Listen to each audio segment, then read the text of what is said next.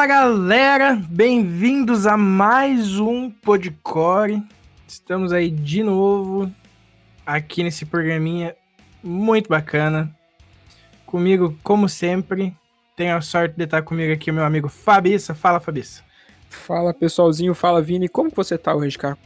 Conta pra mim. Cara, hoje eu tô cansadaço, tá ligado? Hoje. E... Assim, eu tô feliz porque eu tive trampo pra caramba, mas cansadaço porque não deu nem tempo de respirar direito pra fazer, mas. Mas no final deu certo, isso que interessa. Mais uma coisa eu quero saber, você tomou água hoje? Ah, tô com a minha garrafinha aqui do lado, ó, deixa eu ver se escutar. Aí é bom, não, tá tudo certo então. Você tomou água, tá tudo certo. Só falta comer fruta agora. Ah, não somos chegados em fruta, não. vamos que vamos. Bora lá.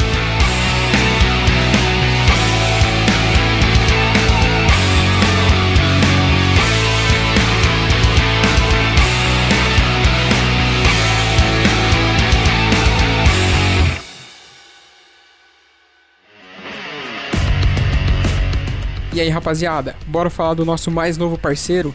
Caras, é com imensa satisfação que nós anunciamos que a Refuse, que é uma marca lá de Guarulhos em São Paulo, que desde 2017 cola junto com a galera do Underground, agora também cola junto com a galera do Podcore, demorou? E cara, para vocês ficarem inteirados um pouquinho do que vocês encontram na marca, vocês encontram camisetas, regatas, bermudas, shoulder bags, chaveiros, canecas e, mano, tudo isso que eu falei com uma estampa mais louca que a outra. E claro, com aquele precinho que a gente adora pagar num pano de boa qualidade. Demorou? Caras, vocês encontram os caras no Instagram por Use Refuse, é só jogar na busca que vocês vão encontrar os caras. E claro, no site www.userefuse.com.br e só chegar, comprar, vestir e ficar bonitão, demorou? Cara, não perde tempo que a qualidade é monstra demais. Falou, vamos pro episódio.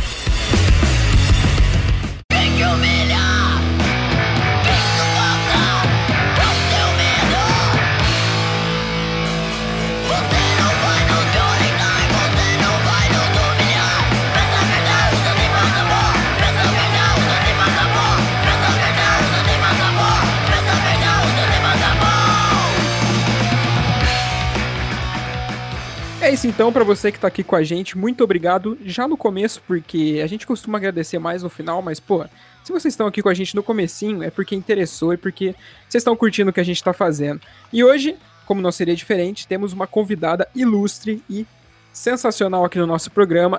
Vini, eu queria, queria deixar registrado que é, isso é, isso é um erro nosso de não ter chamado mais mulheres para trocar ideia com a gente. Verdade. Mas debutando isso aqui no nosso podcast. Hoje eu queria apresentar para vocês a Natália Pinheiro, que é vocalista do Bioma. Certo, Natália? Conta um pouquinho pra gente de você aí. Certinho. É, meu nome é Natália, sou vocal da Bioma, agito uns festivais aqui em São Paulo e também na correria, né? Show de bola. E cara, já pra gente começar sabendo um pouco sobre a sua vida na música e tudo mais, como que a Natália começou na música? Putz, é, eu comecei na música muito nova, assim, com uns 12, 13 anos fazendo zine, que eu acho que a cena como um todo não é só o palco, né? Uhum. Não é só quem tá tocando. E aí, depois de um período indo em festival, conhecendo uma galera, eu acabei me afastando um pouco e fui mais pra cena da militância. Uhum. Aí eu passei pelo MPL, fiquei no MPL alguns anos em uma organização LGBT, na verdade com foco em mulheres lésbicas, que chama LBL. Uhum. E aí a gente fazia algumas coisas aqui em São Paulo e a Caminhada Lésbica, que é um evento que acontece um dia antes da Parada Gay aqui em São Paulo. Uhum. Que é meio que o formato da Parada Gay, só que só para mulheres lésbicas e bissexuais, todas as mulheres, né, no caso. Uhum. E depois de ficar muito tempo é, nesse rolê, fiquei eu acho que uns 10 anos, eu decidi meio que me afastar da política tradicional, né? né famosa burocracia da vida. Uhum. E voltei pra cena. E eu voltei pra cena meio que já organizando o festival. Foi a primeira coisa que. Meu primeiro contato com a cena de novo. Aí, depois de um tempo, acho que foi meio natural formar bandas. Aí eu tive uma banda que chamava Moita, que era de punk, é, um punk mais clássico, assim, tipo diretão, rápido. Uhum. E fiquei um tempo com essa banda até eu decidir falar, não, acho que eu quero fazer uma coisa que é parecida com as bandas que eu, que eu gostava, que eu curtia, que eu acompanhava. E decidi montar a Bioma junto com outras amigas que estavam próximos. E aí, estamos aí até hoje, assim. Legal. E desde, desde a primeira banda que você teve, desde que você ingressou na música de fato, você sempre foi vocalista? Não, na primeira banda eu tocava baixo, porque uhum. Eu queria montar, queria estar junto com as meninas que me chamaram para tocar, só que eu não sabia tocar nada. Aí falaram, falta baixista, vai aí. Uhum. E não tem coisa melhor para aprender algum instrumento é você montar uma banda e se jogar. Então eu meio que acompanhava a guitarra, assim, eu ficava meio que copiando da guitarra pra seguir, mas foi muito legal. E aí, quando a Bioma apareceu, em primeiro lugar, assim, acho que logo de cara era pra ir pro baixo, só que aí a gente já tinha baixista, conseguimos uma mina legal para entrar no baixo. E aí depois ela saiu, entrou a Júlia, que ficou de fato na banda, mas acabei indo pro vocal, assim, meio que foi, ah, tenta aí sabia nada, nunca tinha pegado o microfone. E deu certo, acho. Tá, tá indo muito ainda para evoluir, muito cuidado com a voz, mas. Mas rolou. Até mesmo porque as, a maioria das letras quem escreve sou eu. Uhum. E a Júlia começou a escrever outras letras também. No álbum tem uma música dela, mas logo de cara eu tinha muita música é, na gaveta. Então, meio que já estava na minha cabeça o que eu queria de voz. Então, foi o caminho mais rápido, não foi não foi técnico ou tipo, ah, você é melhor nisso, aquilo, foi a gente só queria tocar, então como que a gente faz para tocar rápido? Uhum. Oh, isso, isso, que você, isso que você falou de que a melhor coisa para aprender um instrumento é você jogar numa banda, putz, super me identifiquei assim, sabe? Porque eu lembro que quando eu era pequeno eu sempre tentei aprender a tocar violão, porque meu pai sempre tocou, ele me ensinou algumas coisas, né? E, mas foi tipo meio que depois de velho, assim, que eu, que eu, ah, vou tentar violão de novo. Aí ia lá, tentava, por, tipo, por conta, por um mês, tentava aprender, desistia porque era muito difícil e tal. Aí fazia uns cinco, seis meses que eu podia dizer que eu tocava, assim, sabe? Razoavelmente bem. Quando um amigo me chamou a entrar pra uma banda, eu fui. Os primeiros ensaios eram muito um fiasco, assim, ninguém tinha noção de tempo direito. A gente era acostumado a tocar sozinho, né? Mas... E você foi tocando guitarra? Aham, uhum, eu fui tocando guitarra. Da hora. E daí, tipo, a, todo mundo que tava tocando ali, na verdade, tava aprendendo, tipo, há pouco, pouco tempo, sabe? E daí. Sim. Mano, era muito ensaio da banda do Chaves, assim, mas era maravilhoso. é. pra isso que a gente tem banda. É, é, bem isso. Tipo, eu, hoje eu olho, assim, tipo, pra como eu toco com a, com a minha banda atual e, tipo, eu vejo que eu acho que mesmo aprendendo muito com os moleques, eu acho que eu aprendi muito mais naquela época, assim, sobre o conceito da banda em si, sabe? Não sobre tocar e tal. Sei lá, tipo, foi aí meio que eu me apaixonei na música e nunca mais quis parar de ter banda, assim. É por isso, a gente acaba não só aprendendo o instrumento ou a voz, a gente acaba aprendendo a escutar as outras pessoas, aceitar a opinião, uhum. ideia. Eu acho que essa construção coletiva de banda é, não dá para ficar só em casa no estudo, você realmente precisa se jogar para entender que é muito maior do que só o instrumento, né? Sim, bem isso. Exatamente. Quando, ainda mais quando gera uma filosofia por trás e você mergulha de cabeça nisso, né? Exato. E, outra que a, e a música também fica a cara da banda quando tem o dedinho de todo mundo também, né, cara? Com certeza. Porque eu já, eu já toquei com um amigo meu que, que, tipo, você fazia as paradas e a banda não deu certo por causa disso. Tipo, a gente compunha os negócios e tal. Aí ele, não, mas é que nessa parte tinha que ser assim. Não é tipo, pô, mano, gostei da tua opinião. O que você nós tentar assim, sabe?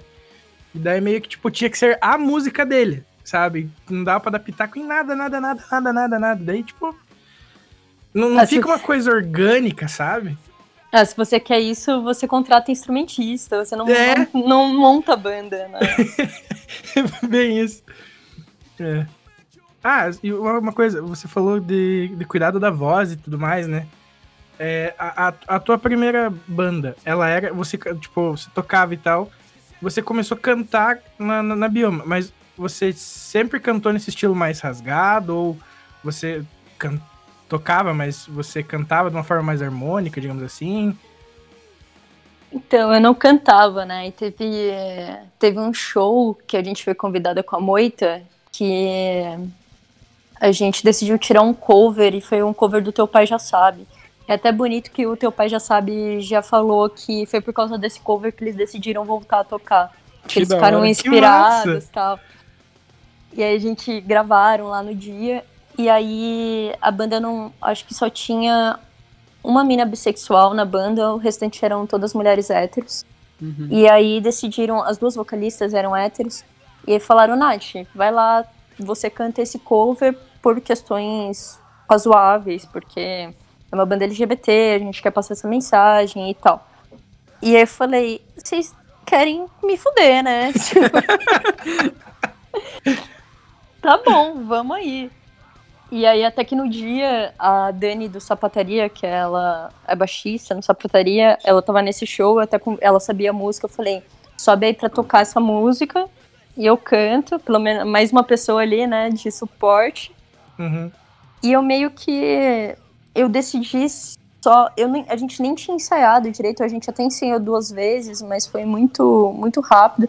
Mas em cima do palco, quando eu peguei o microfone, eu falei, eu acho que é o um momento que eu não sou uma pessoa zero violenta, eu sou uma pessoa bem de paz, a não ser quando a gente encontra uma galera que a gente precisa ser violenta, é, uhum. mas de forma política. Mas a gente tem essa violência dentro da gente de alguma forma que a gente precisa expandir ela desde que seja na arte ou em algum esporte, alguma coisa. Eu nunca tinha encontrado um lugar para expandir essa raiva de alguma forma. Uhum. E quando eu peguei o mic, eu falei, eu acho que esse é o caminho. Foi tipo aqueles 30 uhum. segundos ali antes. E eu comecei, não era nem rasgado, mas era tipo muito forte. Uhum. E aí eu falei, isso é legal, isso é divertido. E, e aí na sequência, quando falaram pra, pra ficar no vocal, eu falei, eu acho que dá pra eu usar esse lugar como um lugar de descarrego mesmo, né? De, uhum dar vazão a esse tipo de raiva. E o vocal rasgado, ele foi, foi nascendo junto com essa sensação. Ele não foi em um lugar, porque não tinha, a gente não falava, ah, a gente vai ter que ter uma banda com vocal rasgado, que a gente vai ter que ter uma bateria X, Y, Z. A gente tinha algumas referências de banda de hardcore que a gente gostava, em comum acordo, mas a gente não tinha definido como ia soar nada, né? Uhum, a gente ia construindo meio que junto. E o rasgado foi acabando surgindo, assim, logo de cara, de uma forma muito natural, assim. E depois disso eu falei, tá, eu gosto disso, acho divertido, é bem parecido com a sonoridade das bandas que eu gosto também. Então eu vou caçar pelo menos entender como eu faço isso para não morrer, porque os primeiros os primeiros shows, eu sei, eu falei, eu acho que eu não consigo nem andar. Caralho. e foi isso. E o que que passou na sua cabeça, tipo, quando você deu o primeiro rasgadão assim, você ficou, caralho, como é que foi, velho? Ah, é aquela sensação de quando você se escuta no microfone pela primeira vez, ou uma coisa gravada. Sim. Eu soltei o rasgado, eu levei um susto comigo mesmo, assim, eu falei, eita! Aí eu lembro que a banda olhou assim também e falou, não, tá da hora, tá da hora, vai, vai! É, foi eu, isso. Eu, eu perguntei porque, tipo, eu perguntei foi o Fábio que acabou de perguntar, velho. Meu Deus do céu. Eu vejo muita gente que, tipo, quando começa na música, às vezes começa, tipo, não, não começa direto pelo hardcore, né? Digamos assim. Começa, tipo, tem é influenciado na música pelos pais, então, sei lá, ouviu uma, outras coisas na vida, assim, né? Uhum. Então, tipo, eu sou um que eu sempre tentei cantar também, tipo, de forma mais harmônica, assim, sabe? Mas, mas sei lá, eu não sei nem com o que comparar. Tipo, um pouco mais melódico, né? De é, é, isso, e eu não, tipo, eu não consigo cantar que nem você, que, tipo, é, é rasgadão mesmo, assim, sabe? O meu tipo de vocal fica puxado, sei lá, pro Rodrigo do Dead Fish, que ele rasga nas notas mais altas, sabe? Uhum. E, tipo, e foi uma coisa que eu descobri sem querer também, porque eu tava tentando cantar. Mano, imagina isso. Cantar Dead Fish com uma voz harmonicazinha lá, Legião Urbana. não ia ficar bom nunca, tá ligado? É que é isso, né? Rasgar nas notas mais altas é o caminho mais fácil de você não desafinar. Então. é, isso é verdade. É um e caminho que a galera vai mesmo, né? Sim, e daí meio que foi assim que eu encontrei o meu jeito de cantar. Mas que nem você falou, ah, mano, os primeiros ensaios da banda comigo cantando assim foi uma desgraça, porque, tipo, eram as três primeiras músicas e acabou o ensaio. É, e, cê, e, também você fica com aquele primeiro guturalzinho, aquele primeiro rasgado que é meio gremlin, né? Você não sabe uhum. se, se é violento ou se é ridículo. você, você fica soando, você fica no meio caminho entre o meia fase e o patético, tá ligado? Exato, exato. Foi, foi bem isso. Ai, foda. E daí, sem falar que, tipo, ah, fiquei uns, uma semana sem conseguir falar direito. É, o peito doía pra caramba, a garganta, principalmente, porque, tipo, eu não tinha domínio da técnica, nem sabia que existia uma técnica pra isso, né? Porque tava aprendendo tudo por conta. Nossa, foi, foi, foi foda, assim, tipo. Nos primeiros dias até, tipo, a, a- tipo rasgou que eu, se- tipo, eu sentia gosto de sangue na boca, porque eu fiz muito errado. Nossa, Muito muito errado. Nossa. Tipo, hoje em dia sai tranquilo, sabe? Tipo, é aquela coisa, eu não consigo fazer é, uma hora e meia de show cantando, por exemplo. Mas eu consigo manter bem. Eu só, só que daí as últimas músicas, ou eu guardo nas primeiras ou nas últimas, sabe? Mas daí Uhum. chega umas músicas que, que precisa de mais, uns precisa de menos, e daí tem que saber medir essas paradas, assim. Certeza. E o Vini comentou sobre o lance de show. Como é que foi a galera te assistindo berrar pela primeira vez? Cara, eu tô batendo isso na tecla porque, porque tipo, eu acho muito foda, tá ligado? E, Uhum. eu- e ainda mais com uma pessoa que, tipo, que nem você, que tocava baixo, aí pá, do nada pula pro vocal, pá, tá berrando, tá ligado? Como é que foi, velho? É, então, é, como eu já tinha esse lance de montar festival, e eu tenho três festivais aqui que eu toco há alguns anos, o primeiro show da banda foi um festival que eu organizo, né? Uhum. Então, basicamente, tinha muita gente, mas tinha muita gente da cena aqui de São Paulo que eu conheço há muito tempo, que são amigas, amigos. E quando a gente subiu pra tocar, eu só via carinhas, eu não sabia se eu dava risada ou se eu continuava. que eu via carinha de, tipo, amigos de longa data, assim, olhando o que tá acontecendo, de onde saiu isso. Porque foi isso, literalmente, eu saí do baixo e eu, eu tocava baixo e assim, também, além da voz, teve todo um lugar, porque eu sou muito tímida. Uhum. E ter banda é um trabalho constante de trabalhar com a timidez, assim. Sim. E quando eu tava no baixo, eu ficava ali entre a guitarra, a bateria, meio escondida atrás do baixo, meio tipo só fazendo o meu. e do nada você tá na frente. E você é a primeira cara. E eu lembro que o primeiro show, além de ser gritado, eu toquei ele inteiro virado pra bateria, assim, olhando no olho da, da baterista. Caramba. E o processo de virar pra frente, que eu acho que é uma coisa que acontece com muitas minas, que a gente, mulheres não foram, na sua, na sua grande maioria, né, é, ensinadas a, a ter, ter esse front, que assim, eu ficava meio culpada de estar parecendo mais que outras pessoas. Tudo aquela culpa que a gente carrega de ser mulher, né. Sim. E esse processo de me fazendo um reloginho mesmo, assim, saindo do, das seis horas e indo pro, pro meio-dia, virando, Uhum. foi um processo muito que aconteceu ao longo da banda, assim, tipo, dos primeiros meses da gente fazendo show. Então, foi um choque como um todo, assim, tipo, sair do baixo, que eu tava quietinha e ocupar essa posição e com essa voz e ainda tendo que falar, tendo não, né, tipo, porque aí baixa o negócio, né, porque você já tá puto, já tá liberando raiva pra caramba, é, já tá passando uma mensagem muito forte, então você acaba falando entre as músicas de uma forma muito intensa e visceral. Então foi muita coisa ao mesmo tempo, assim, foi sair de um. E assim, eu saí da produção, fui pro baixo e fui pro, fui pro vocal, foi um caminho de cada vez saindo mais pra frente. Uhum. Então, a galera estranhou logo de cara, mas depois deu tudo certo. Que foda.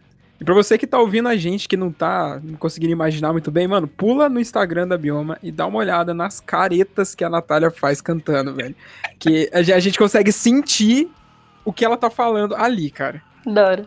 Você falou de festivais que se organiza, né? Isso. Quais e quantos festiva- festivais se encabeça atualmente? Então, aqui em São Paulo eu faço o Deck Fest sozinha, que é um. Hoje em dia sozinha, né? A gente começou como coletivo. Uhum. Mas como o nome diz, né? é, o Deck Fest a gente faz sempre no dia 29, na semana do dia 29 de agosto, com a visibilidade lésbica. E a ideia é sempre ter bandas inteiramente de mulheres lésbicas ou com mulheres na- lésbicas na formação. Uhum. E eu sempre procuro trazer bandas de fora de São Paulo. É, BH, Espírito Santo. Às vezes eu vejo que uma banda tá pensando turnê, eu já tento trazer.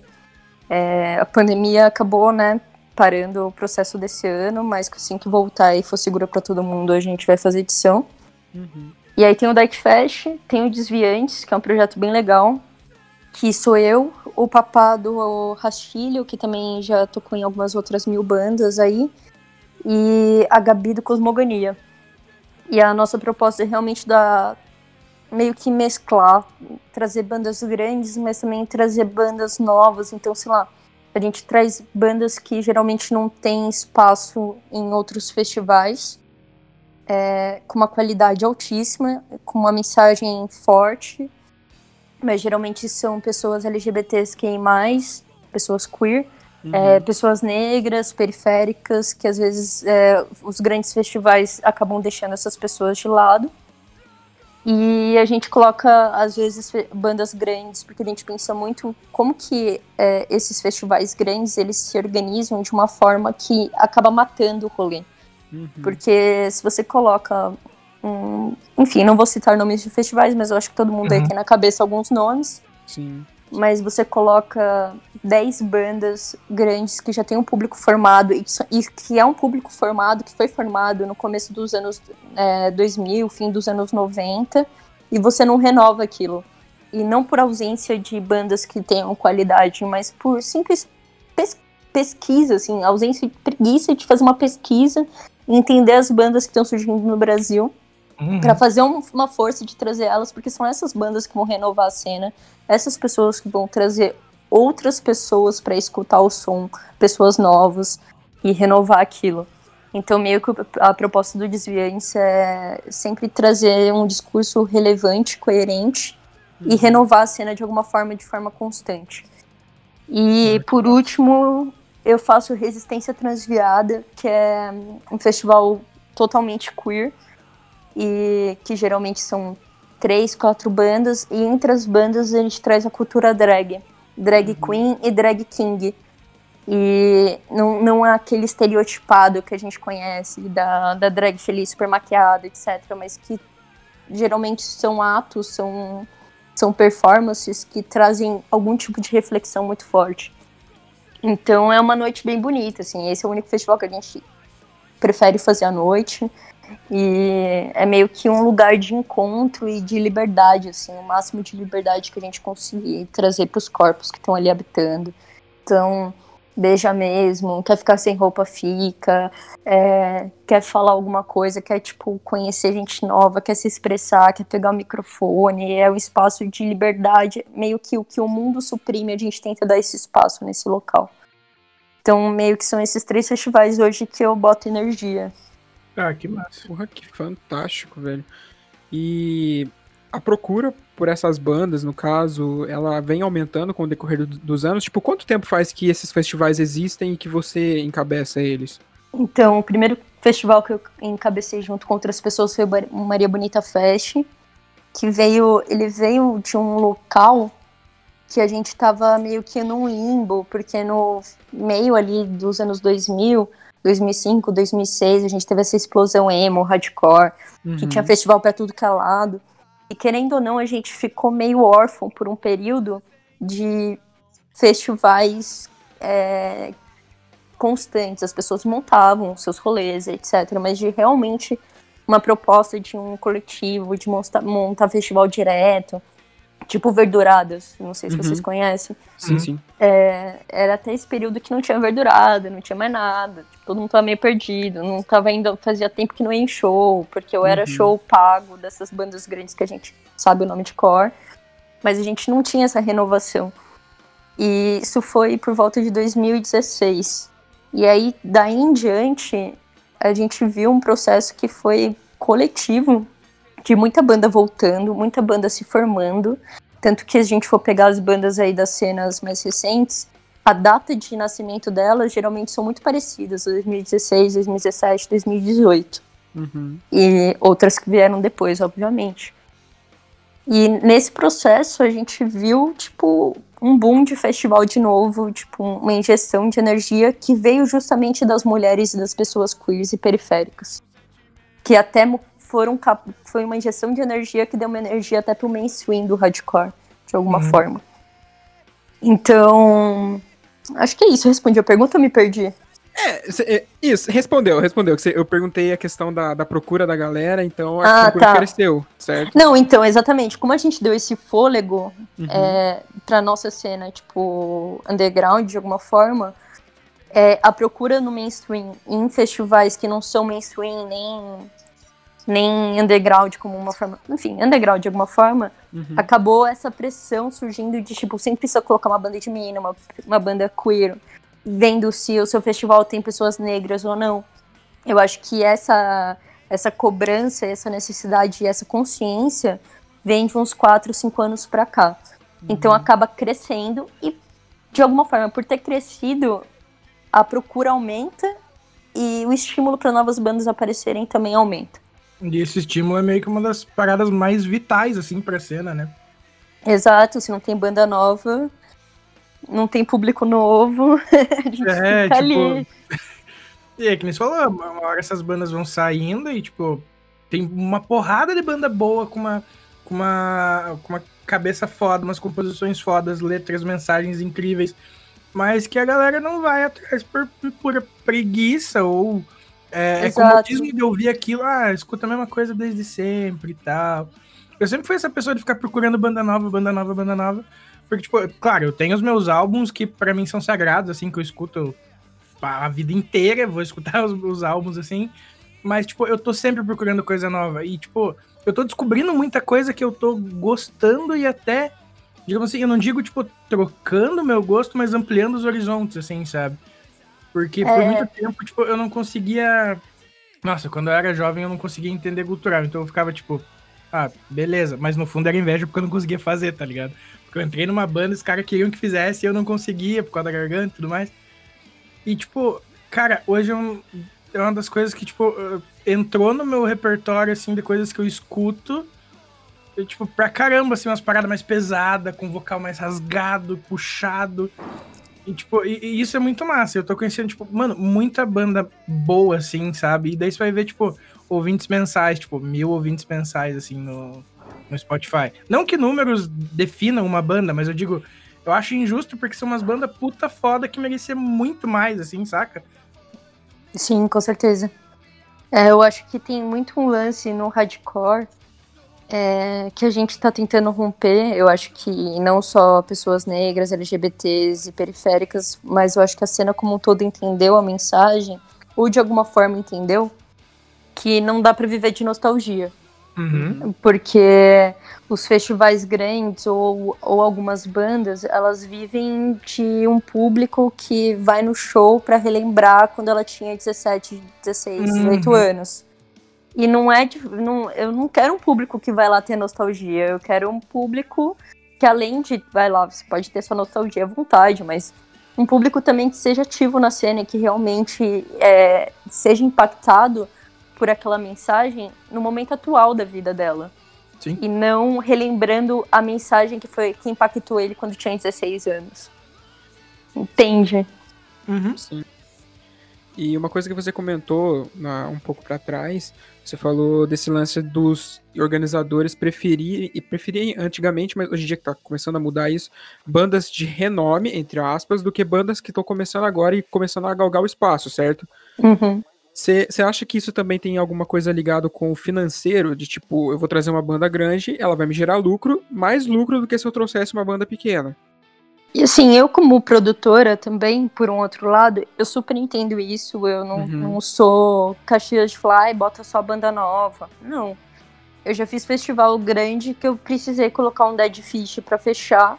Uhum. E que o Dead Fish, ou uma, outras bandas grandes que eu já coloquei, garantiram o meu público. Garantiram o público, eu, você faz uma conta, né? Quantas uhum. pessoas eu quero colocar aqui dentro uhum. para pagar minhas contas, para e nem para ganhar, mas só para o festival andar sozinho. Quantas pessoas eu preciso colocar? Beleza.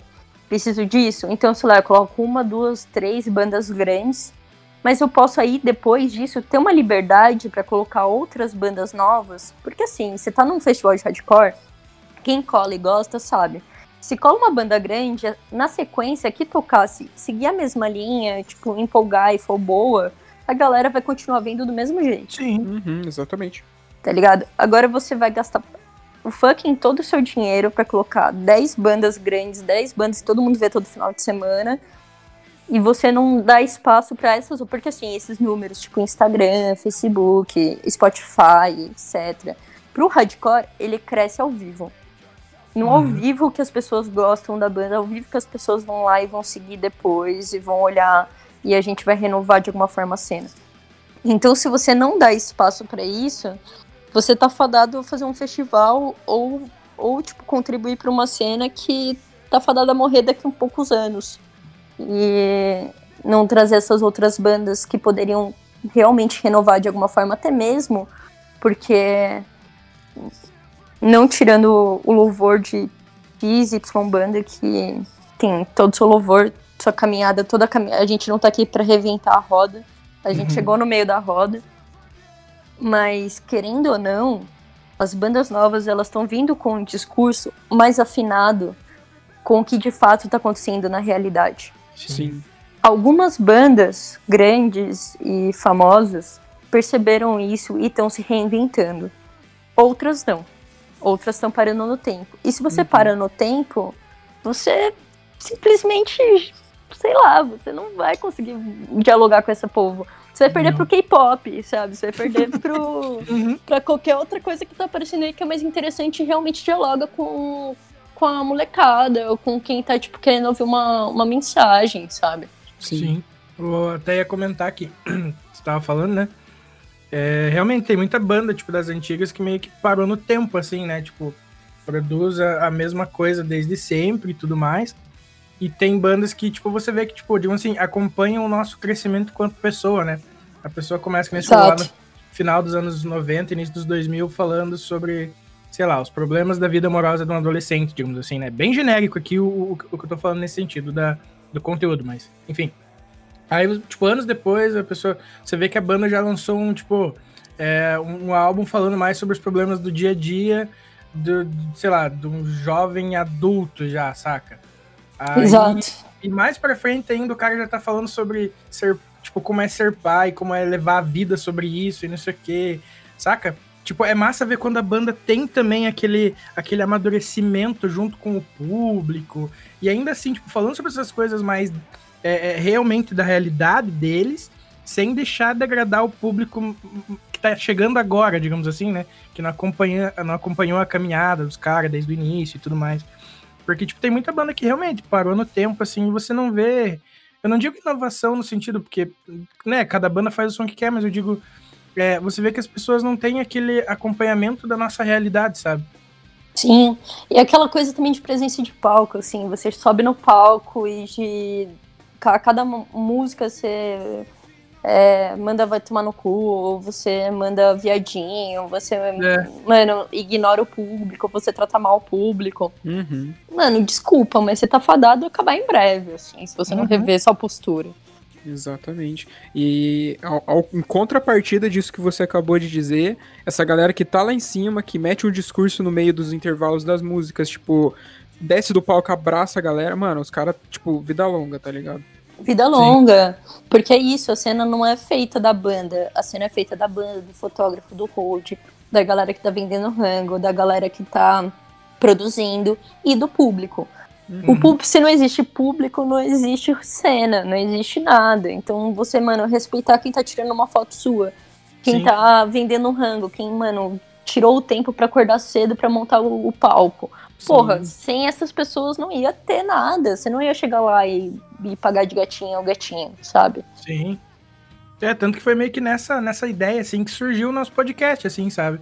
Exato. Que, tipo, a gente vê muita, muita galera, tipo, indo atrás do, do dos caras grandes, de banda grande, não sei o que, não sei o que, mas a galera não, tipo, porra, que nem só uma cena composta pelo público, então a gente teve a, a, ideia de criar o, o, quadro aqui do Ilustres Desconhecidos, onde a gente entrevista pessoas desconhecidas do público.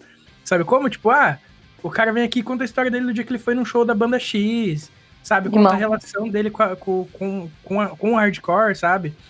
Tipo, e tem, porra, umas puta história massa da galera, tipo, de como o hardcore é importante na vida das pessoas e tal. A gente tem também, tipo, tenta trazer a, a galera que nem falou, fotógrafo e tudo mais, sabe? Porque, tipo, é, a galera precisa entender que não adianta só você idolatrar uma. Aqui eu tava falando de, de, de bandas, assim, que, tipo, a gente às vezes idolatra os caras, e às vezes tem uns, tem uns caras, tipo, cara, todo movimento tem as suas frutas podres, assim. E, então, tipo, às vezes você gosta de uma banda que o cara é um baita de um cuzão quando você vai cumprimentar ele depois do show e tal. Então, tipo, valorizar da cena a cena além da banda, sabe? É que aqui cortou, então tô só dando aquela explicaçãozinha básica. Dá valor pro rolê como um todo, mano. Tipo, porra, aqui não eu já comentei aqui também que tem muito amigo meu que me zoa porque eu só tenho camiseta de banda, tá ligado? Mas, tipo, o fato de andar com a camiseta, para mim, não é tipo, nossa, eu tenho a camiseta dessa banda, sabe? É tipo, ah, eu tô apoiando um projeto que eu gosto saca? E daí você cria uma proximidade, porque às vezes você compra o merch e você conhece, uh, antes, isso antes da pandemia, né? Você comprava o merch no show, você conhecia os músicos, sabe? Tipo, eu acho uma puta troca bacana. É assim, total sabe? uma troca eu bacana. Eu acho que isso não fosse uma relação abusiva, sabe? Tipo... exatamente, exatamente. exatamente. E, tipo, eu acho que isso aqui é uma. Eu acho que para mim é a melhor coisa do hardcore, assim, sabe? Porque eu vejo, tipo, a galera, não, não também criticando quem, quem gosta de outros gêneros, mas, tipo, a galera que gosta de sertanejo, assim. Quando na vida que sair num show ou num festival de barretão aí da vida, e você vai, tipo, comprar uma camiseta da mão do cara que você admira, sabe? Uhum. Tipo, nunca, assim, sabe? Quer dizer, não vou dizer nunca, porque eu também não conheço, mas eu acho muito difícil. Aí você vai num, num, show de hardcore, você compra a camiseta, você troca uma ideia, você conhece a pessoa. Às vezes você acaba ficando amigo do, do, das bandas, assim, sabe? Eu acho que é, é, isso, é isso que você falou do, do, do, que o hardcore ele cresce no ao vivo mesmo, assim, sabe? Porque a pessoa vê que aquela pessoa que ela admira pra caramba é, é, é humilde, é, sabe? Tipo, não tem aquele nariz empinado que muitos tinham e alguns têm até hoje, né? Porque, ah, eu sou a estrela da cena. Então eu acho que é, é bem, bem nessa, nessa linha que você estava comentando ali. É total, porque assim, quando você é, fala de alguém que é influenciadora ou que influencia alguém ou um espaço ou que é referência, não é só quem tem um zilhão de, de seguidores ou etc, mas é quem, tipo, de alguma forma impactou alguém Uhum. É, do outro lado. E esse outro lado, principalmente no hardcore punk, ainda mais tipo a Bioma por ter todo esse teor de falar com pessoas LGBTQI+, mulheres, a gente nunca sabe quem tá do outro lado, né? A gente nunca uhum. sabe as dores daquela pessoa e o porquê, tipo, ela tá sem me conhecer nem nada, vindo me dar um abraço, que, que procura ela tem, sabe? Uhum. Que, que lugar ela tem de troca para me trazer e para eu trazer para ela de alguma forma. Eu barrar isso, eu posso estar tá barrando um processo ali que eu vou, tipo, mano, ela já foi rejeitada da sociedade, se pá da família, de amigos, de espaços de trabalho. E num lugar que era pra ser um lugar de fato seguro, você vai lá e você, tipo, age que nem um idiota. Você vai, mano, meu Deus, é, é, muito absurdo isso. Sim, é meio como se, tipo, se você faz isso, você nega aquilo que você fala naquilo que, na, nas músicas que você canta, sabe? Total. É você, é você dizer, tipo, abraça as pessoas como iguais, Aí a pessoa chega te cumprimentar, pô, sou muito fã do teu trampo, o cara vira pra você, beleza, e vira as costas e sai, sabe? Tipo. Vai beber uma breja, né? Tipo... É, sabe? Então, tipo, pô, eu acho que é bem isso mesmo, bem nessa pegada. É você reafirmar aquilo que é a tua ideia, que é o, o, o aquilo que você aplica com a tua banda, aquilo que você defende, sabe? É, é, bem isso mesmo. E é isso, né? Atitude é muito mais importante do que discurso. Eu uhum. acho que as pessoas têm que entender isso. Uhum. Porque não Cara, adianta eu... você ter o um discurso bonitinho e ser um espírito de porco por dentro. Nossa, nem falo. Cara, eu tenho um exemplo de uma banda do Reino Unido, chama Bury Tomorrow, não sei se vocês conhecem. Uhum. É, os caras, tipo, os malucos toca, andam tocando, né? Tipo, depois do terceiro álbum que eles ganharam uma expressão mundial, eles tocam, tipo, nesses festivais absurdamente grandes, tipo o Império, com os Slam Dunk, o Reeds lá, que é aquele da, acho que é da Inglaterra, se não me engano. Uhum. E tipo, mano, os caras descem do palco, eles fazem questão de apertar a mão e dar um abraço em todo mundo que quiser fazer isso com eles, tá ligado? Enquanto, tipo, a bandas do mesmo line-up, que, tipo, tem a mesma estrada, ou um pouco mais velhas de, de carreira e tudo mais, acabou o show, os caras guardam o equipamento, monta na van e vai embora, tá ligado? Tipo, faz o menor sentido. Sim. É uma falta de respeito até com as outras bandas, né? Sim, uhum. exatamente. E, e, é engraçado você ver isso também quando é, é festival, tipo, local, digamos assim, por exemplo. Os caras, vem uma banda de fora, que, tipo, tem uma galera que tá ali justamente para ver essa banda, a banda toca, acaba o show, eles montam no carro e vão embora. Tipo, pô, velho, vocês vieram para outra cidade, vocês não sabem se tem um público para vocês pelo menos, tipo, a decência de descer do palco e olhar, ver se tem alguém querendo trocar uma ideia, né? Pelo amor de Deus. Uhum. Exato.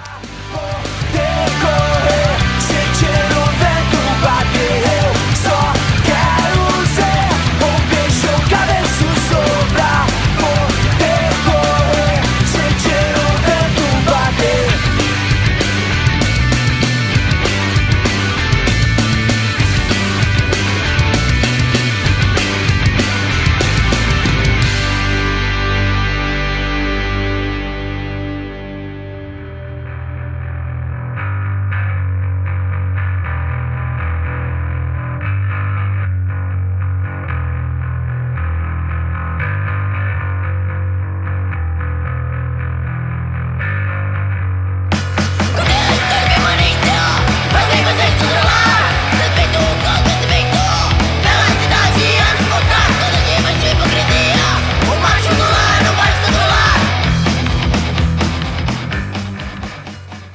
agora pro segundo bloco, eu queria fazer uma pergunta que às vezes muita, muitas pessoas não conhecem, né? Mas explica pra gente um pouquinho, Natália, é, o que é o queercore? Tá. É, então, o queercore, na verdade, é tão antigo quanto. Não, não tão antigo, mas ele, ele data ali da década de 60, 70. É, com bandas zines, produção underground como um todo, né? Uhum. Voltada para pro público LGBTQI+, na época GLS, mas hoje em dia a gente evoluiu isso, ainda bem. Uhum. E é, tem vários nomes, bandas de nome e tal, Team Drash, enfim. Agora eu não vou lembrar de todas, mas depois posso passar para vocês. Demorou, Oba. Fechou. E depois disso, meio que existe um preconceito ainda na América Latina, e um preconceito bem justo, porque na academia, no mesmo período, começou a surgir as teorias queer. E aí você falar de queercore se mistura com teoria queer. E a teoria queer, na verdade, ela é um grupo heterogêneo de textos e expressões. Uhum. Então tem desde o absurdo até coisas interessantes, é, textos que se denominam queer só por falar de LGBTQI+. Uhum. E, enfim, eu por sempre militar é, em espaços LGBTQI+, eu quis realmente fazer projetos e estar inserida em uma banda e trazer a palavra queer, mas tentando ressignificar o processo dele é, na América Latina, no Brasil, em São Paulo, né, que é onde eu estou localmente. Uhum. Mas quando a gente pega a teoria queer ou queercore ou queer, é, na Europa e nos Estados Unidos é uma coisa completamente diferente do que a Bioma quer trazer para cá, porque é muito diverso. Até porque a gente pensa em países e locais que os direitos mínimos estão garantidos. O direito uhum. de ir e vir, de saúde, de direitos civis e tudo mais. Então a galera pira o cabeção com várias paradas, assim, muito interessantes, outras nem, nem tanto. Uhum. Mas dentro da América Latina, o contexto que o, que o queer e algumas bandas até tem é, algumas bandas latino-americanas que, em vez de escrever queer, escrevem Q-U-E-R, para ressignificar mesmo. Uhum. Porque dentro da América Latina e aqui onde a gente está, é, a noção de queercore, na verdade, é só LGBTs fazendo punk. E fazendo punk, anarcopunk, né? Que o punk é muito maior, mas o anarcopunk tem toda essa visão mais política, social e etc. Então a gente vê no Brasil um país que tem um Bolsonaro, que os retrocessos são diários, uhum. que não dá mais pra gente lutar como a gente lutava há 10 anos atrás, ou há 5 anos atrás, ou o governo Lula, um governo mais centro-direita, ou tipo esquerda.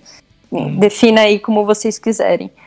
Mas um governo um pouco mais progressista era possível a gente ter algum tipo de avanço e agora a gente não tem nem, nem, nem batalhas para travar. A gente, na verdade, perde as batalhas a gente começar em alguns na esfera pública, né? Uhum. Então, a proposta da gente popularizar esse queer, esse queercore, tipo, esse, esse tipo de punk, de hardcore, é justamente a gente olhar para cada letrinha e ver que a gente tem diferenças entre elas, necessidades diferentes, é, coisas que nos atravessam de formas completamente diferentes Uhum. Mas que a gente tem um único inimigo em comum para as coisas básicas. A gente precisa realmente se entender como uma comunidade. Então, eu prefiro. A gente poderia falar que a gente é uma banda lésbica bissexual, uma banda de menina, só que a gente pre pretende, com a banda, justamente unir homens, mulheres, pessoas bissexuais, pessoas não binárias, pessoas de gênero fluido, pessoas amplas que estão à margem da sociedade e que necessitam de um espaço seguro de alguma forma e que elas se entendam que elas são únicas dentro desse espaço, mas que elas têm um poder coletivo muito forte. Então, é, aqui no Brasil é, ainda é uma construção, mas é uma construção que a gente quis muito topar fazer, assim. E é meio que isso que a gente faz. Que foda, cara. Você citou o lance da América Latina e tudo mais. Você, vocês ou você tem contato com outras bandas ou outros representantes desse gênero em outros países aqui perto da gente? Olha, eu tô bebendo um licor aqui, então minha memória fica bem ruim. tô, eu tô aqui, né, molhando o bico de vez em quando. Certo. Mas a gente tem sim, a gente tem alguns contatos de coletivos, pessoas. É, a X-Saga tem uns selos que sempre botam a gente em contato, ajuda a gente a, a manter contato com outras bandas. Tem uma galera que segue no Facebook, bandas até grandes de mim, né, etc. Que realmente agora minha memória é muito ruim, assim. Uhum. Eu sou aquela pessoa que às vezes eu imprimo letra nova de banda, assim, imprimo grande, pra eu dar aquela lida de vez em quando. então, eu não vou citar os nomes como eu gostaria de citar agora, mas sim, a gente tem contato não só na América Latina, mas no Brasil, porque se a gente for pensar o Brasil, ele é um continente também e com uhum. realidades completamente diferentes. Nordeste, Sul, Centro-Oeste, Norte. A gente vai trocar ideia com as bandas, são contextos completamente diferentes. Então a gente sempre busca ter contato com essa galera que está fazendo o mesmo corre que a gente ou corres parecidos. Então, e é uma troca que faz a gente continuar, né? É uma troca que faz a gente ficar forte. Sim, pode crer. E para onde que o bioma já rodou já?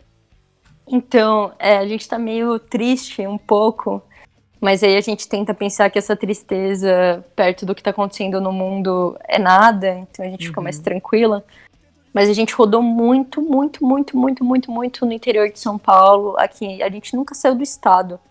A gente quis muito tocar, a gente tocou aqui em São Paulo, né? Tipo, na cidade. Uhum. Mas a gente rodou muito o interior, e o interior é um terreno muito fértil. Eu não tinha ideia antes de ter banda, como tem banda incrível e uma cena tão forte nas cidades em volta, assim. Certo. E aí, quando a gente lançou o CD, a gente, na verdade, era para lançar, fazer um show de lançamento aqui em São Paulo e começar a rodar Rio de Janeiro, Nordeste, Brasília, Curitiba. A gente tinha contato e por onde ir, e a galera já vinha pedindo pra gente há muito tempo para ir para outros estados. E a gente falou: não, vamos esperar o CD, vamos focar no CD.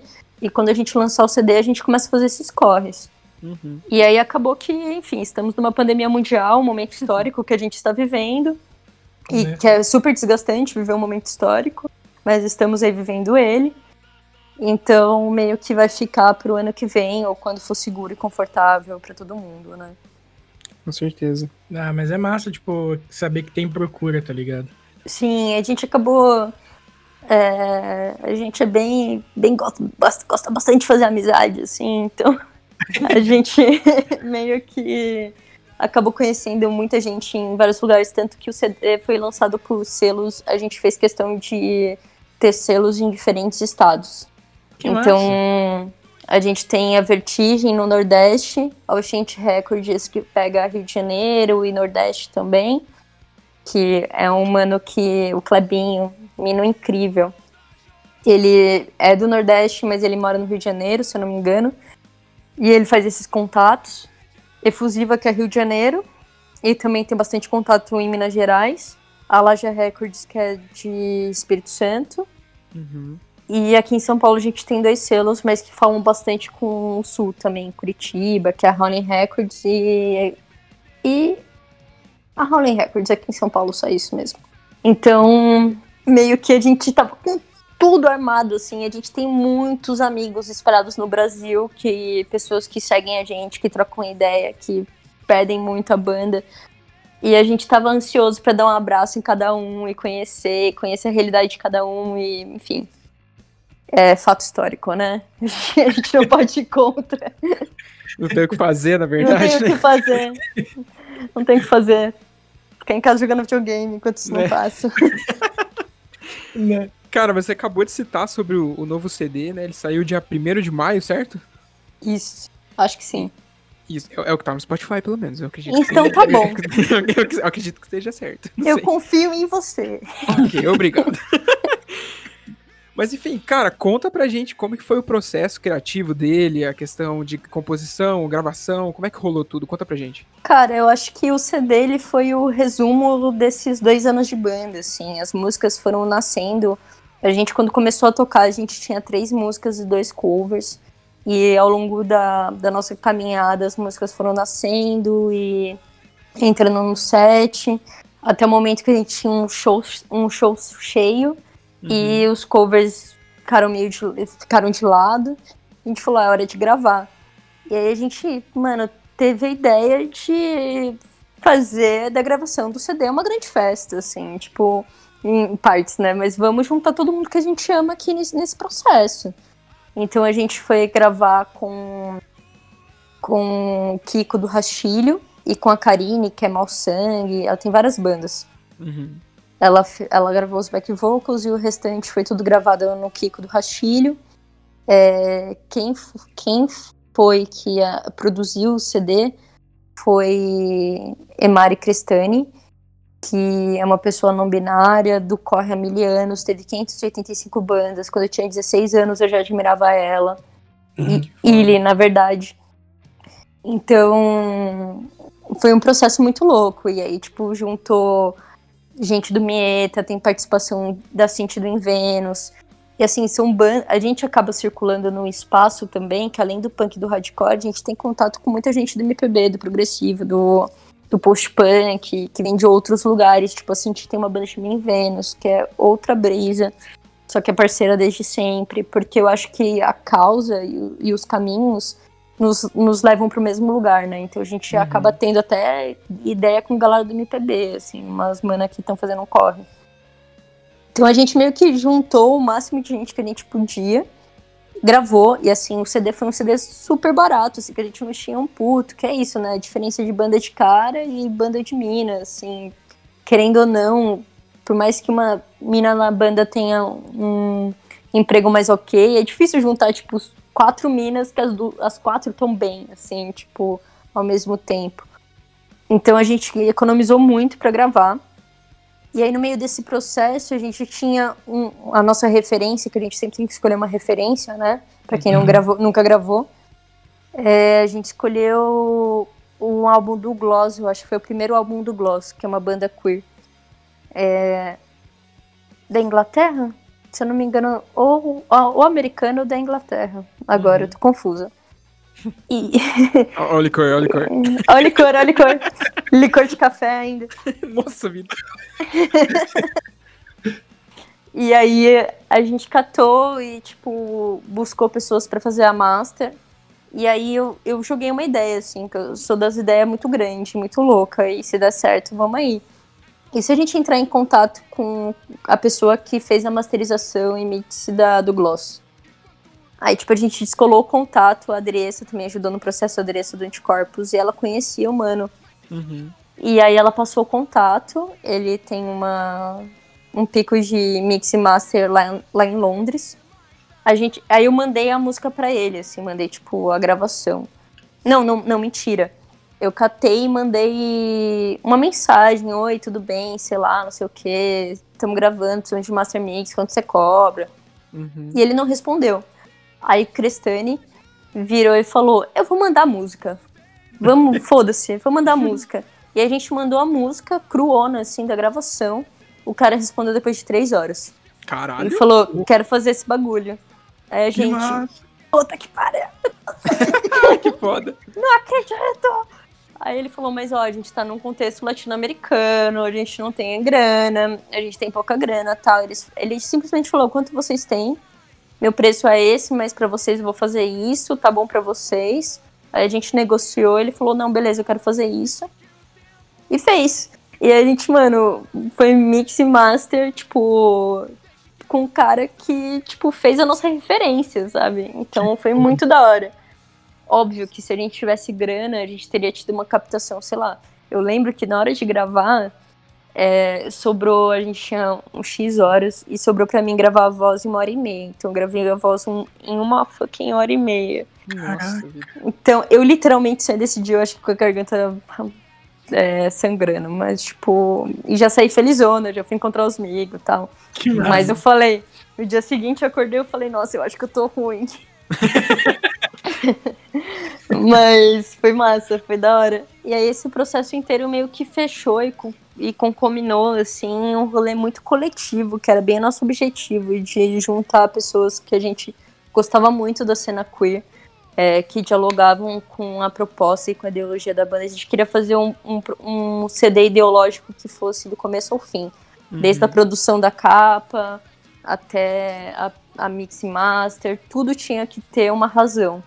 E por mais que o resultado a gente ainda tá analisando, es- escuta e, e sabe que é o nosso primeiro CD tem muita coisa para melhorar, mas a gente fica contente com a mensagem política que a gente trouxe para o CD em todos os níveis. Sim, nossa. Isso que eu acho que, é, às vezes, isso é uma opinião minha, né? Mas eu acho que também não adianta, às vezes, aquela galera que, não, porque nós vamos gravar com o fulano de tal, que já gravou todas as trocentas mil bandas, não sei o quê.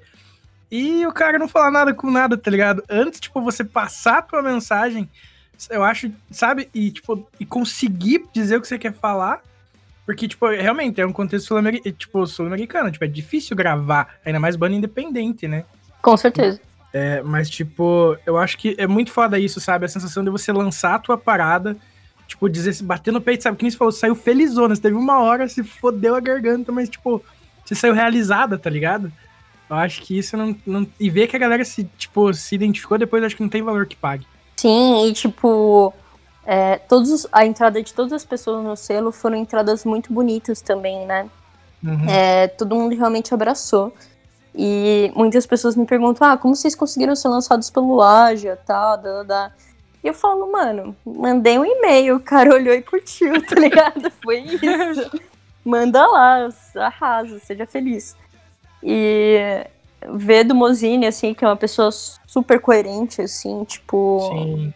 com tudo que ele faz, assim, tipo, ele cresce, faz os bagulho grande dele, etc, mas com uma coerência e com uma verdade muito grande. Ele não Uhum. lança porque ele não gosta. Exato. E, e ver o Mozini olhar e falar, "Ah, vou lançar isso aqui mesmo? Gostei. E topar e ser carinhoso com nós e, tipo, botar o bagulho pra rodar. Foi muito da hora, assim. Foi, tipo, por mais que a gente saiba que a gente ainda tem muito pra evoluir, provavelmente no segundo álbum vai ser, tipo, é, outra qualidade do que o primeiro. Mas logo de cara, ser o, o nosso debut, ser abraçado por pessoas tão queridas que a gente respeita tanto, foi uma coisa bem importante pra gente. Nossa, muito foda isso, sério. Chegaram com os dois pés no peito e foda-se. Foda-se. Aham. ah, cara, e é massa, porque, tipo, eu, eu, nesse momento em que ela tá falando, eu tô sorrindo feito um bobo, porque eu fico feliz pela conquista delas, tá ligado? Ah, da hora. Eu acho Sim, muito cara. massa, cara. Você vê, tipo, a galera que rala pelo, pelo som, pela cena, pelo ideal que tem e tudo mais. E conseguir, mano, é muito satisfatório. Tipo, eu fico muito feliz de ver as pessoas conseguindo. Sério. Da hora. É como se fosse nosso, né? É, exatamente. É isso, eu acho que é isso que falta, né, mano? A conquista do outro ser a nossa. Sim. Não Sim, é só, velho. não é tipo, ah, eu não treto com ninguém, não, mano. Além de você não tretar com ninguém, o que você tá fazendo pelo outro, sabe? Uhum. Sim. Bem isso. Exatamente, exatamente. E já que você falou bastante dessa cena e tudo mais, deu, deu uma, uma, uma, uma paginada toda pra gente, como que você enxerga essa representatividade feminina no hardcore atualmente? Cara, tá com os dois pés na porta, assim, bem grande. E assim, dentro do hardcore, que assim, o hardcore ele tem muitas vertentes, né? O Uhum. punk hardcore, ele tem subvertentes e escolhas que você faz. Quando assim, você olha, tipo, pra cena gringa, é, você vê bandas muito parecidas, né? Uhum. E aqui a gente vê bandas muito plurais. E plurais, assim, de um jeito muito absurdo. E a cena das minas é uma cena muito plural. É muito difícil, sei lá, a gente ter, tipo, um festival com quatro bandas que elas sejam a mesma vibe do começo, meio ao fim. Mas a Uhum. mensagem mensagem é a mesma. Então eu acho que foi, foi louco, porque é, como eu comentei já aqui, a gente passou por esse limbo de não ter tantas bandas, não ter tantos festivais rolando ou ativos ao mesmo tempo. E agora todo mundo com os dois pés na porta vindo e chegando. E a gente construiu um outro local, né? Um outro local de compreensão, de troca, de apoio, que isso transborda não só para a cena das minas, mas para a cena como um todo. E eu acho que tem coisas muito relevantes e muito boas, assim. Se a gente fosse citar bandas, assim, tipo Rastilho, é, Charlotte Matou um Cara, Sapataria, uhum. é, nossa, Punho de Marrim. É, tem uma banda do Nordeste que eu acho muito boa, tipo, mas é muito boa, que chama Demônia. Uhum, muito, é muito boa, velho. É muito boa. Quando elas estiver, elas estavam chegando em São Paulo, eu falei, vocês vêm pra São Paulo? Não, eu preciso fazer um festival com vocês, assim, tipo... que foda. Não, vocês vamos fazer. E, e, tipo, é uma qualidade, assim, muito foda, muito forte. Aí Sim. tem outras bandas como Raiva, Renegades of Punk, é, Tuna. Nossa, é que a lista é imensurável. Clandestinas, que é um, um, um, punkzinho bem levinho, assim, mas com uma mensagem tão potente. Tem a uhum. Camila no Frontwoman, que é uma mulher trans que ela. que a história é muito bonita, assim. Ela, tipo. Ela era professora universitária, ela deve ter por volta dos. Eu vou chutar a idade dela, mas ela acho que ela vai me matar se eu errar, mas eu acho que ela deve ter por ela deve ter por volta de uns 40 e tantos, quase 50 ou mais de 50, eu acho que tá aí nesse limbo. Uhum. E, e é uma pessoa que chega e fala: Nossa, não sei o que, que foda, não admiro muito, etc. A gente olha para aquela figura, a gente fala: A gente que te admira, meu Deus. que foda. E aí, quando ela desistiu de fazer a vida acadêmica, ela juntou com algumas manas e pegou toda a grana que elas tinham e compraram em equipamento.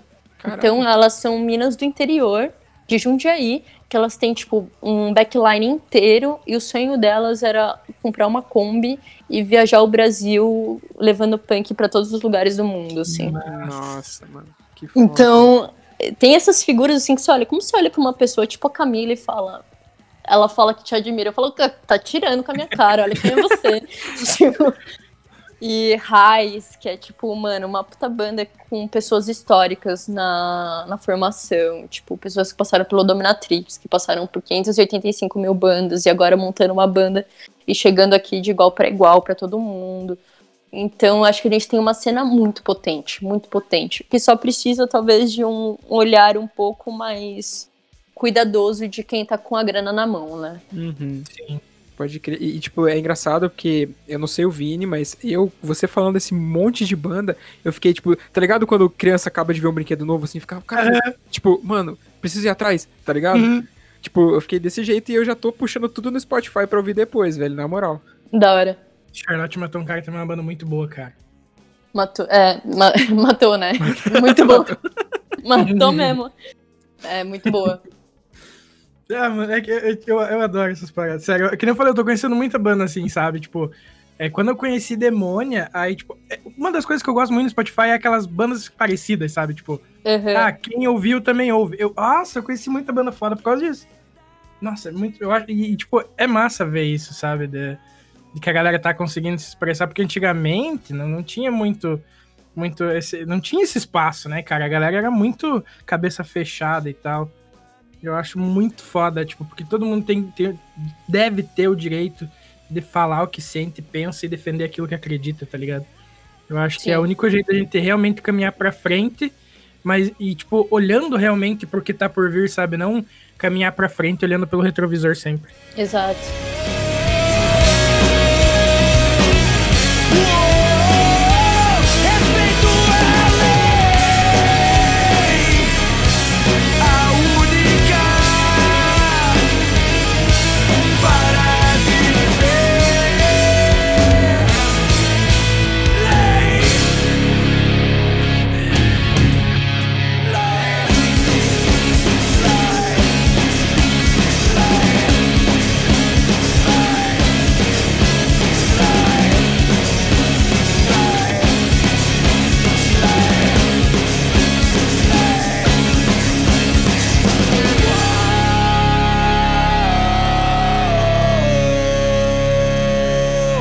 respeito. Ué!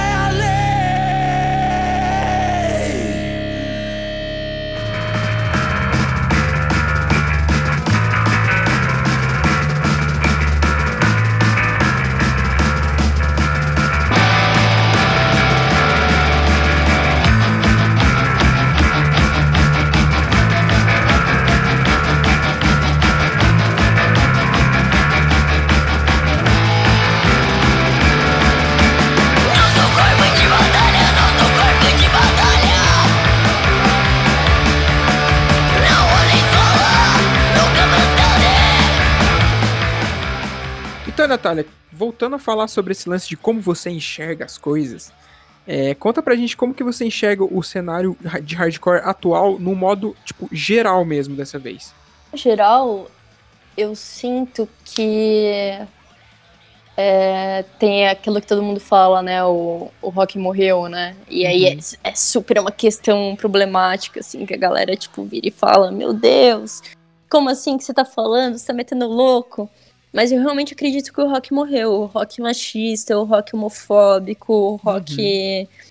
O rock feito dessa forma que a gente já, já falou muito hoje, de tipo, a banda ser estrela pra caralho. É, tudo isso eu acho que morreu e, tipo, muito forte. E agora a gente. Antes da pandemia, né? É, logo depois da eleição do Bolsonaro, aqui em São Paulo rolou aquele hardcore contra o fascismo.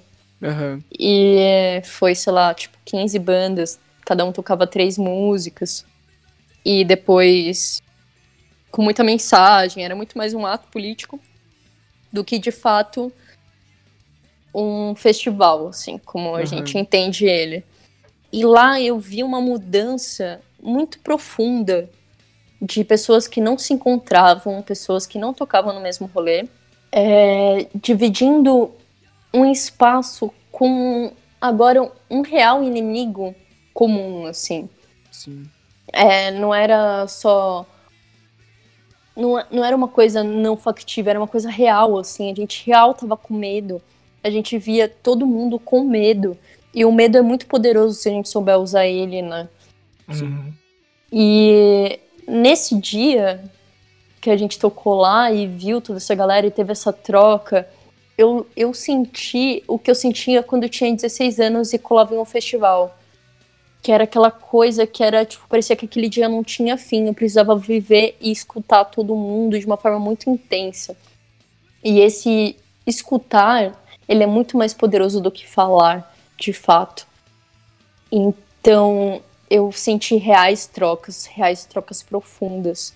E eu acho que isso vem sendo uma descarga de energia em muitos lugares, estados, cidades, da gente começar a se olhar, se escutar, produzir e todo mundo entender que ele que, a, que eu, indivíduo, tenho a possibilidade de contribuir de alguma forma, ou criando podcast, ou criando uma live, ou divulgando uma banda, ou dando uma curtida, ou falando realmente passando para frente a mensagem que impactou ela. Então, eu acho que a cena hoje a gente tem um terreno fértil. Eu acho que a gente tá tirando aos poucos as pragas uhum. e a gente tá fertilizando um, um terreno que pode ser muito potente pós-pandemia. E eu acho que a gente só não pode deixar de plantar nunca, porque eu tô meio poética, né, nessa fala. Mas é, é meio isso, eu acho que a gente tá com tudo na mão, a gente já entendeu muita coisa. Quem não entendeu é, tá se fazendo de bobo. Uhum. Então, eu acho que a cena tem muito potencial agora. Eu acho que realmente esse lugar do hardcore punk rock, a gente tem um caminho muito bonito para seguir e transformador. Se a gente não perder isso de frente, assim, porque é isso, a gente tá vivendo um momento muito estranho do mundo, assim. É... Mas se a gente continuar com essa vibe, com esse local, a gente vai ter um caminho muito da hora. Eu falo isso até porque quando eu, eu tocava na moita, a gente ia, como 4, 5 anos muda tudo, né? Uhum. A gente tinha esse lugar da moita, a gente só toca com mina, a gente vai arregaçar os caras, os caras idiota, nós vai arrumar treta, não sei o quê. Se, se, olhar, se olhar estranho, nós quebra ele, pá, não sei o quê.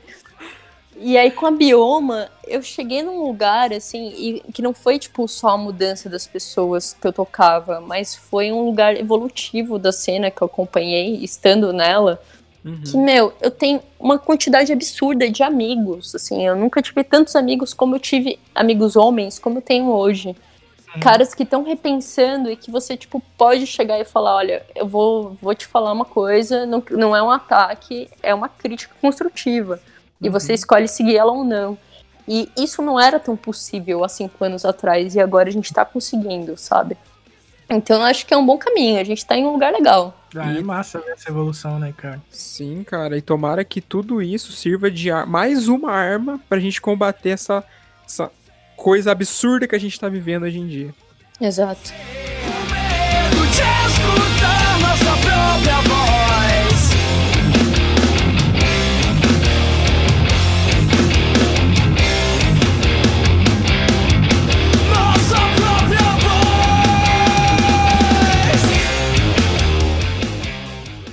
Vamos para o momento Indications, pessoal. Vamos nessa, esse momento mágico que você, ouvinte, ama, eu sei. Não adianta falar que não. Eu acho que eu gosto mais do que os ouvintes, mano, porque como o podcast demora um pouquinho pra ir pro ar, eu conheço as coisas antes deles. então vamos agora para o momento indicação, como a gente já falou. Natália, quer começar as indicações de hoje? Quantas bandas? Vou falando aí Quantas de. você quiser, banda, filme, seriado, livro. Fica à vontade. Hum, nossa, meu Deus, como eu sou a pior pessoa pra fazer isso. É, vamos pelas gringas, as duas que eu gosto muito, as duas bandas gringas que eu gosto, assim, que é tipo, eu escuto, sei lá, uma vez por dia quase. Aham. Que chama é, Torso. E a outra. Olha só como eu sou, eu esqueço o nome das bandas. Abrir o Ah, Spotify, caralho.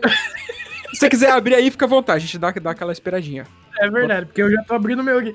É, o meu tá aberto aqui também, justamente pra isso. Nossa, que- obrigada, porque eu preciso de colas. Deixa eu ver aqui, cadê minhas playlists? É que o Spotify deixa a gente burro, né? Deixa. Porque a gente Nossa. escuta o bagulho, só que, mano, o negócio se perde. Aham. Eu sou um que eu fico muito na muleta do Spotify, cara. Tipo, Nossa. ah, viu aquela banda lá? Eu tô ouvindo, é. É. Aí até o tempo de abrir o Spotify achar o que, que é o negócio. Eu sou muito desses. Ai, pronto. Então, as internacionais que eu mais escuto é Petrol Girl e Torso.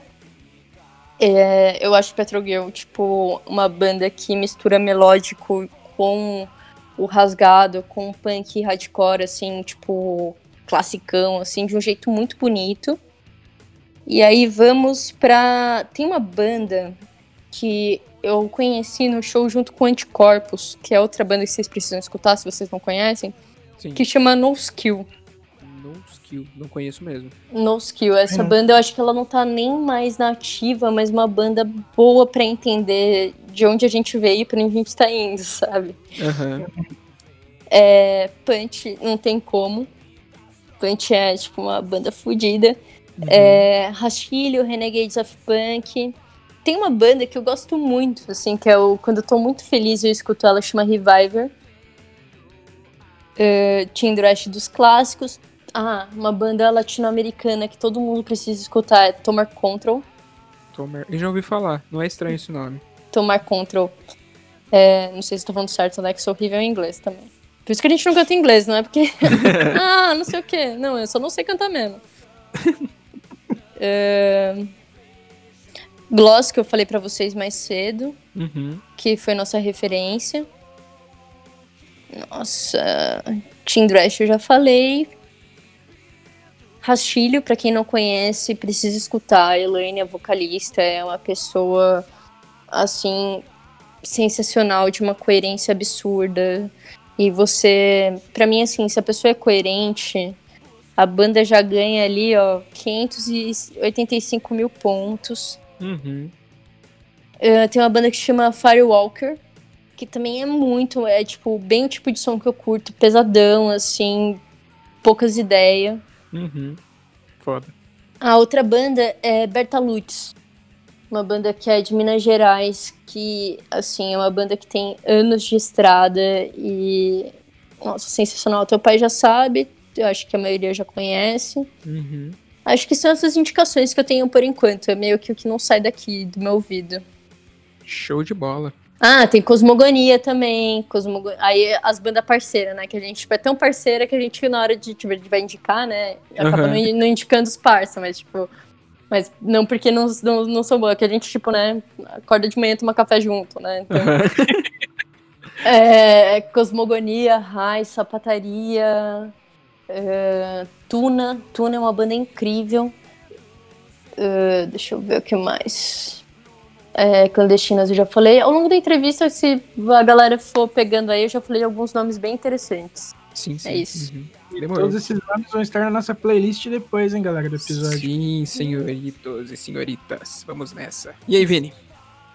Cara, eu como não posso perder o costume, quero começar indicando o podcast Medo de Liga em Brasília. Pô, eles vão ter que Nossa. começar a pagar nós, velho. Todo episódio, né? não, mas é, é sério, é que eu acho que o... o- esse- eu- eu não sei se você conhece, Natália, mas esse podcast, ele, o cara faz um resumo meio que diário, assim, é, sobre os últimos acontecimentos dessa bad trip escrota que nós nos metemos, como eles mesmos chamam. Olá, bem-vindos ao Medo e Delírio em Brasília com as últimas notícias dessa bad trip escrota em que a gente se meteu. Fato histórico? Nosso governo. Não, o Ah, governo o Bolsonaro. um todo, né? Bolsonaro, sim, tá. sim. mais o fato histórico. E Legal. que as burrices que o cara tem feito lá e tudo mais. E, e eu acho muito bacana porque, tipo, eles pegam, ah, porque ele falou isso tal dia. Aí, pra comprovar, pra não ficar nessa coisa de, aí eu acho, ele mete a fala dele mesmo, assim, sabe? Ele pega e recorta a fala do, do, do- do burrão lá em cima, falando aquilo que, que o cara disse que ele disse, entendeu? Eu acho isso muito bom, porque, tipo, não deixa aquela coisa, pra- não abre pra achismos, assim, sabe? Pro cara poder dizer, ah, isso é fake news. Mas ele prova que o cara falou, entendeu? Isso é muito bom. Da hora. E aí eu ia. Ah, eu ia indicar a Demônia, que já foi, já foi citado no episódio também. Uma coisa. Uma banda que eu voltei a ouvir bastante agora é o Rancore, e tô ouvindo bastante o projeto solo do Teco também. Ai, gente, eu amo. Martins. Ai, eu, eu tenho um passado emo, assim, eu não posso, não posso negar. Eu sou muito viciado em Rancore, cara. O Liberta, pra mim, é um, é CD que eu carrego pra vida, assim. Nossa, eu quase tatuei isso. Ainda bem que a gente com 16 anos não tem dinheiro, né? É por aí. aí, outra banda que eu quero indicar também é a banda Ivea, que ela é do interior de São Paulo e tal. Os caras têm um podcast chamado Locomocast. E eu gosto muito da- do, do som deles, assim, tipo, eu- teve um. Eu não lembro que ano que foi só. Porque eu escuto as coisas, mas eu. Ah, meu Spotify não tá querendo abrir por, por, pelos álbuns separados, mas eu lembro que eles lançaram, tipo, meio que dois EP junto, assim, sabe? Um Aham. EP meio que é, temas gerais, digamos assim, e um EP mais intimista, falando sobre a, a depressão que o cara teve e superou, assim, tá ligado? Uma parada assim. E, tipo, eles quiseram. ele- eles podiam ter lançado um álbum, mas eles preferiram lançar dois EPs por ser conceitos e momentos diferentes, digamos assim, né? Enfim, e indicar o trampo desses caras aí também. Pode crer. E você, Fabinho, o que nos traz hoje? Cara, hoje eu vou vir com uma Nacionales e uma Internacionales. Começando pela Nacional, vou indicar os malucos ali de Jundiaí, do Better Man. Eu tenho ouvido bastante os caras. Inclusive, comprei. Conhece os caras? Conheço. É Bem- da mesma. É que em Jundiaí é um terreno fértil, né? Tem Sim. Boca de Lobo também, que é muito bom. Uhum. Eu, eu comprei o último álbum deles esses tempos atrás e, mano, é, é absurdo, é muito bom. E, e gringa, cara, hoje eu vou sair um pouco do hardcore e entrar pros, pros pesadão da vida, indicar um deathcore hoje com um pouquinho mais moderno do que a gente costuma ouvir, que é um projeto paralelo do vocalista do Chelsea Green e do baterista do Emurray, que chama Darko US. Se você que tá ouvindo gosta de umas paradas que você não consegue entender porra nenhuma, mano, vai nos caras. que é da hora. E é isso por hoje. Acho que é isso minhas indicações. Ah, eu quero, eu quero dar uma roubada de novo, pra variar, Rouba. porque eu sou, eu sou o cara do problema da memória. Eu queria falar também, é uma banda antigueira, anti- é que você falou de banda gringa, eu lembrei. É uma banda muito das antigas que eu acho que foi. Tava naquele pendrive mágico do que o meu primo me passou. Aham. Tinha. Que é The Distillers, mano, que foi a razão de eu querer ter um moicano quando eu era mais jovem, tá ligado? eu ficava tipo, meu Deus, eu quero cantar que nem essa guria, tá ligado? É, nossa, muito foda. Tinha uma banda que eu curto pra caramba, que inclusive senti falta no, no novo Tony Hawk, hein? Porque acho que era, não lembro se era no 2 ou no 3, eu lembro que tinha The Distillers na trilha sonora e eu fiquei muito sentido. Ou Mas tem já- Charlie Brown. Tem É. Charlie Brown, sim. E Porra, já Isso eu acho que foi uma conquista que, nossa, sem palavras, assim, quando os caras anunciaram que ia ter mesmo, eu fiquei bem, bem emocionado, assim, tá ligado? Sim, cara. Exatamente. E pra você aí que tá ouvindo a gente e joga o joguinho mágico que saiu esses tempos atrás, saiba que o Podcore tem uma playlist que criamos há pouco tempo, né, juntamente com o lançamento do jogo, com bandas brasileiras e bandas gringas também que caberiam extremamente bem dentro do game, caso o Tony Hawk fosse brasileiro, certo, Vinícius? Exatamente. É, é, é como, como soaria o Tony Hawk se fosse a gente que fizesse a playlist. Tem muita banda e muita música ali que tá lá, sabe? Tipo Max Pax, é, umas paradas assim, é, é, é Goldfinger. Mas, tipo, tem muita coisa brazuca também, que, tipo, Uhum. que a gente curte pra caramba e acho que encaixaria perfeito, assim. Inclusive, eu jogo com o meu, o meu jogo com, com, com o som, com a música, no mínimo, porque eu boto a minha playlist, essa playlist pra tocar, tá ligado? Eu faço isso também no, no PS4. E já, já dando uma adianto aí pra você se interessou na, na playlist, ó, tem Abrascadabra, tem Dead Fish, tem Bioma, tem Demônia, tem Sugarcane, tem Bullet Bane, tem Pense, mano, tem banda pra caralho, tem quase 200 músicas lá que, mano, você vai começar a jogar o joguinho, você não vai nem ver a hora passar, tá ligado? É simples. Tem sete horas e pouco de música. Se tu bota no aleatório, meu irmão, você nem vê voltar, tá ligado? Exatamente, esse é o pique. Me manda essa playlist aí, caramba. Com certeza. Pera aí, já vou, já vou lançar lá no teu, no teu Instagram lá. Nossa, porque quando saiu foi a primeira, a primeira coisa que eu pensei, tá ligado? Era que eu falei, caraca. Porra, Charlie Brown realmente é uma coisa que merecia muito, assim, tá? Pela história do Chorão com o skate, né? Mas tem tanta banda boa que eu acho que, porra, ia ser sucesso nos skate park da vida, assim. Exatamente. E, cara, é engraçado porque depois que eu- a gente montou a playlist, que eu comecei a, a ouvir jogando, tem momentos que eu tô jogando que começa a tocar uma música, eu assusto, tá ligado? Porque eu esqueço que tá na playlist.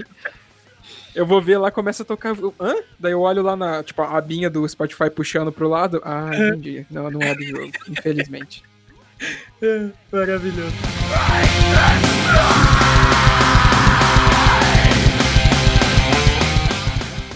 Então é isso. Muito obrigado pra você que ficou com a gente, escutando esse papo foda, essa aula que tivemos hoje aqui com Natália Pinheiro.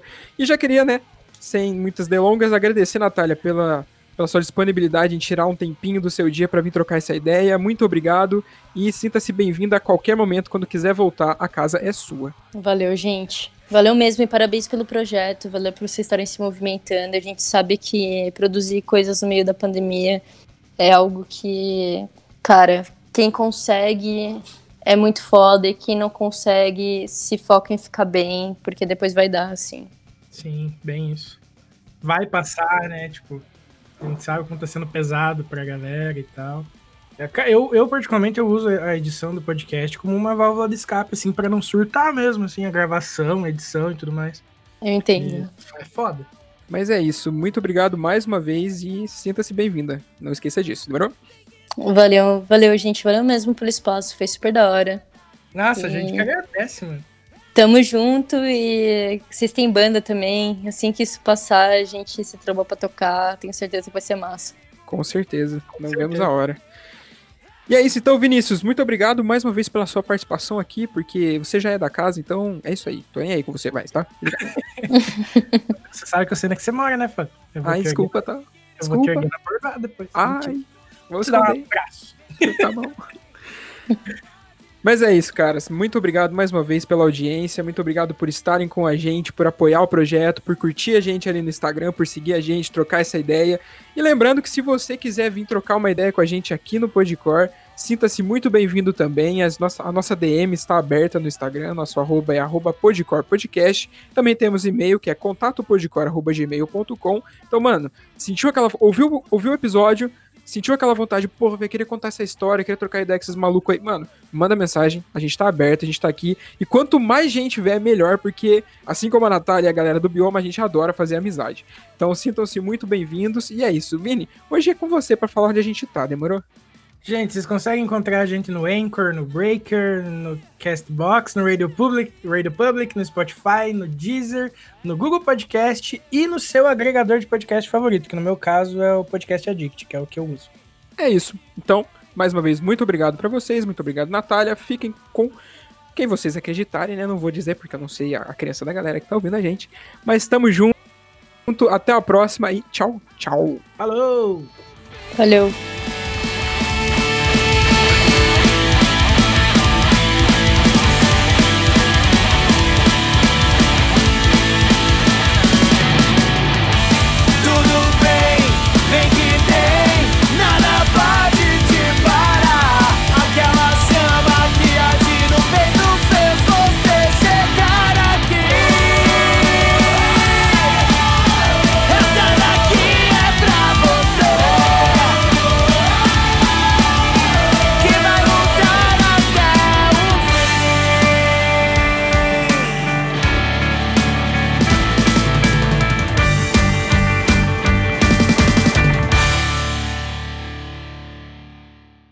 E antes de terminar aqui, lembre que se você tá afim de conhecer uma marca foda que apoia e vive o underground, é só colar no Insta e jogar na busca Use Refuse ou pular pro site www.userefuse.com.br. Perde tempo não, falou!